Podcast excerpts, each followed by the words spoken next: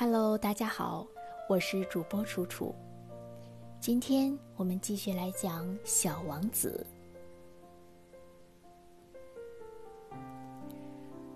我就这样孤独的生活着，没有一个能真正谈得来的人。一直到六年前，在撒哈拉沙漠上发生了那次故障，我的发动机里有个东西损坏了。当时由于我既没有带机械师，也没有带旅客，我就试图独自完成这个困难的维修工作。这对我来说是个生与死的问题。我随身带的水只够饮用一星期。第一天晚上，我就睡在这远离人间烟火的大沙漠上。我比大海中浮在小木牌上的遇难者还要孤独得多。而在第二天拂晓。当一个奇怪的小声音叫醒我的时候，你们可以想象我当时是多么吃惊。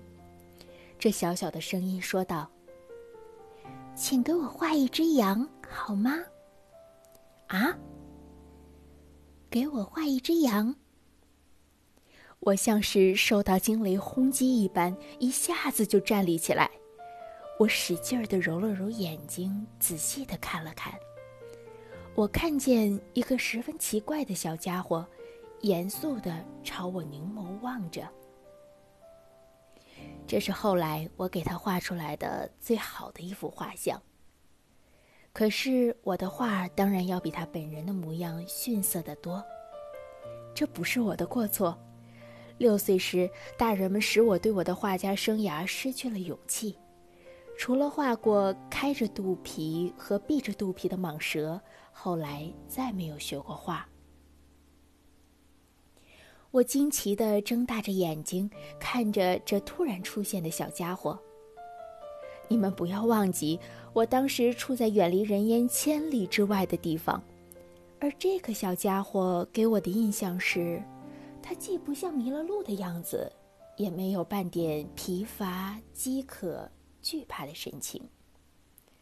他丝毫不像是一个迷失在旷无人烟的大沙漠中的孩子。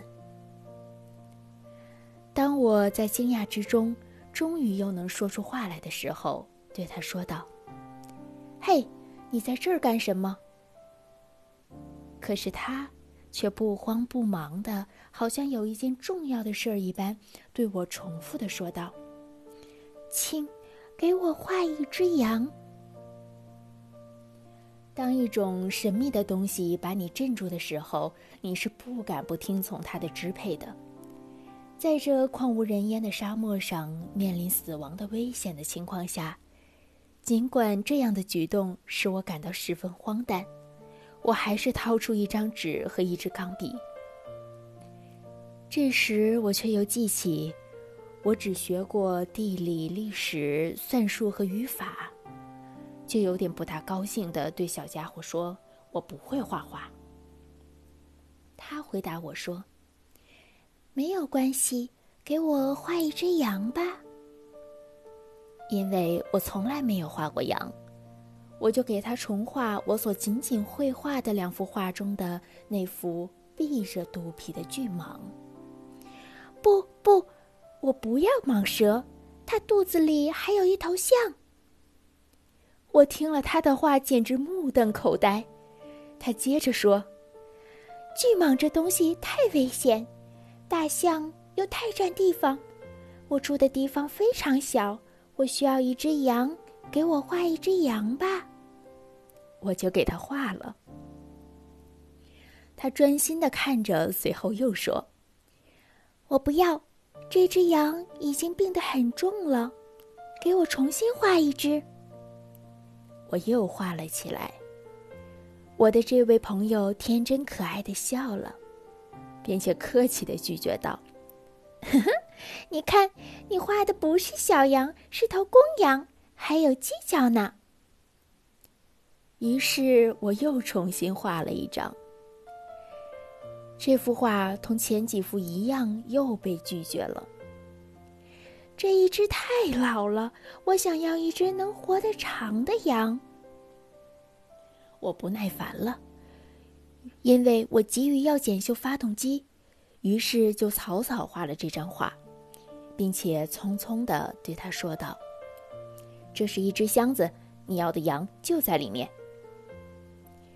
这时，我十分惊奇地看到我的这位小评判员喜笑颜开。